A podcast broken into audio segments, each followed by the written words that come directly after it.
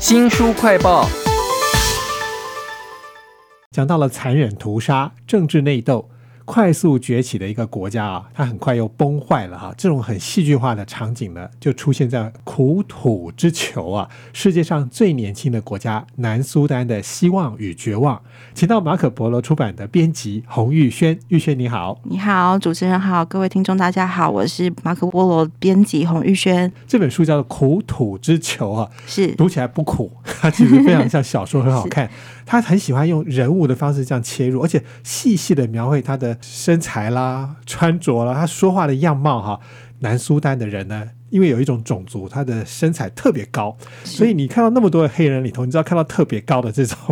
你大概就会知道这是南苏丹这个国家才有的，或者是说，哎，他们的内乱竟然把美国总统布希啦、奥巴马啦都卷了进来，所以我觉得说这个作者应该不是普通人，他应该不是一个普通的作家。是是是，这个作者查克威尔丁，他其实是当时在奥巴马政府任内的一个南苏丹苏丹的外交部的一个大使之一。那他是非常前线的外交人员，所以在非常多冲突的事件，他其实都是第一现场的记录者。对，然后再加上他其实这本书是在他卸任之后，他再重回南苏丹这个地方，找到非常多当时的受害者或者是一些当时的难民，然后他去做很深入的访谈，才能写出这一本就是非常像小说的一本，但是是非虚构的一个国际政治的书。是书名叫做《苦》。苦土之囚哈，是是很难想象是一个什么样的大地，会有这么多冲突的事件，而且还一个新兴的国家的崛起跟崩坏。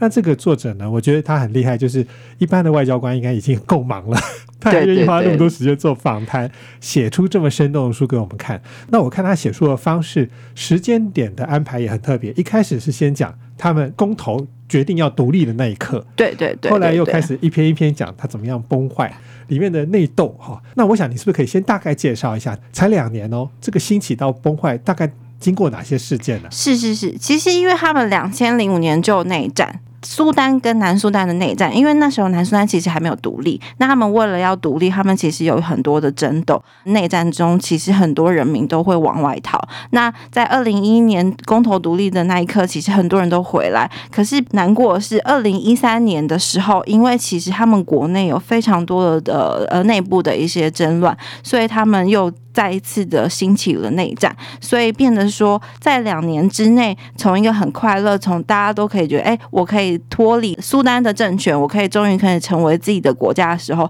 在二零一三年却又被这些掌权者就是捣乱了，然后就是互相征战，然后再一次就陷入了苦土的状态，这样子。终于成为一个国家，但是这些领导人、总统跟副总统竟然又内斗，对对，而且还牵涉到很特别的种族冲突，对，这就让我想到说，侯孝贤不是有一部电影，里面就有一个场景，梁朝伟因为他是哑巴嘛，哦，是是是是悲情城市，对对对，日本士兵就是逼他要讲话，不然不知道他是不是台湾人，对对对，这个场景竟然也在这本《苦土之囚》里面出现，是是是，而且而且还描写说，持枪的暴徒呢，在村庄里头烧杀掳掠，哈。逼着民众讲话，只要是非我族裔呢，就直接枪毙，烧他们的尸体，吃他们的肉。逼着这些妇女喝下亲人的血哈！我读到这里的时候，觉得说哇，这个小说非常的残忍，这写的真的是非常的详细啊！是，当时真的是发生这个事，这不是小说哦，是，这是一本外交官的记录书哈。那还有哪一些写的这么细，然后你看起来会觉得哇，不忍卒睹的那种感觉啊？其实主持人讲到这件事件是二零一三年的一个内战，那当时是一个族裔的灭绝行动，是丁卡人去虐杀努尔人。那塞门他是一个努尔人，从小是。在难民营长大，所以他会讲很多语言。努尔人，如果你长大之后，你一定要在头上留下六到八，你才会是努尔人。这是一个他们努尔人的标记。可是因为塞门他是难民族的长大的人，所以他没有这个标记。但因为没有这个标记，反而可以帮助他逃脱丁卡人的杀戮。作者其实是用第一人称的视角去写。塞门听到外面有一些动荡，他发现说应该是有一些问题，所以他打电话给他的哥哥，告诉他。他说：“你不要动，我去找你。”他出门之后发现，就是非常多军人一间一间房子不断的敲门，不引诱努尔人回应，然后就一枪就把他们夺命。所以其实这整个过程非常的血腥，也非常的苦难。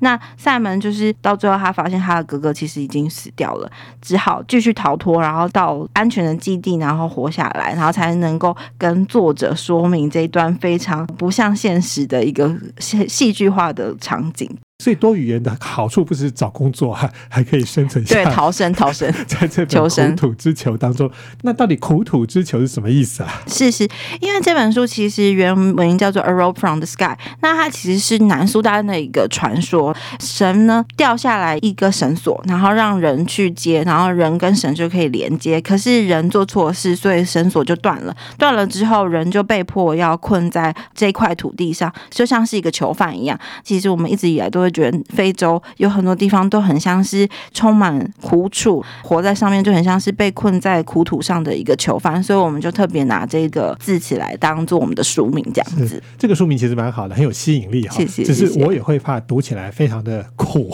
但其实不会，它很像小说一样。是是是那我觉得这个作者他刻意用了很多人物，对有名的人物来描写他们的衣服神情啊，其中甚至还有国际知名的影星啊，乔治克隆尼。对对对对，他是很重要的一个人物，因为他一直以来都是一个很倡导公共议题的一个演员。那他其实，在拯救达否的一个运动，其实这是一个苏丹的一个地方，然后当时有非常多人民受苦，所以呃，远在美国的乔治克鲁尼就有发起声援，引起非常多美国人关注苏丹这边的议题，然后后来才会引起南苏丹公投独立。其实这个作者在讲乔治克鲁尼的时候，有一种近身采访的味道。对对对对描写这个巨星，绝对不是你想象中平常电影里头的样子哦。之所以美国会被卷进来，还有一个小人物，但是我觉得却比那些总统之间的见面更有吸引力的，就是一个牧师。这个牧哦师，是是是，他竟然是一个为南苏丹倡议的美国人。他其实是一个国会议员，到最后他就成为一个牧师，他就是致力于救助苏丹这边的，对对对。